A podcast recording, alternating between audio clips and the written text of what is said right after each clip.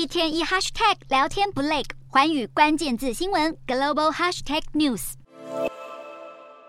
市场预计美国联准会将升息一码，美国区域银行卖压汹涌。美国财政部长耶伦警告，华府可能最快在六月初耗尽偿付债务的资金，让美债违约恐慌再起。美股四大指数收盘重挫。道琼指数大跌三百六十七点一七点，收三万三千六百八十四点五三点；纳斯达克重挫一百三十二点零九点，收一万两千零八十点五一点；标普五百下跌四十八点二九点，收四千一百一十九点五八点；费半指数下挫二十二点二三点，收两千九百九十六点八六点。欧洲股市方面，投资人担心联准会与各国央行将维持升息幅度，再加上银行危机重燃，浇熄市场原先乐观的经济前景。欧洲三大股市也全数收黑，英国股市市。下挫九十七点五四点，收七千七百七十三点零三点。德国股市重挫一百九十五点四六点，收一万五千七百二十六点九四点。法国股市大跌一百零八点三零点，收七千三百八十三点二零点。以上就是今天的欧美股动态。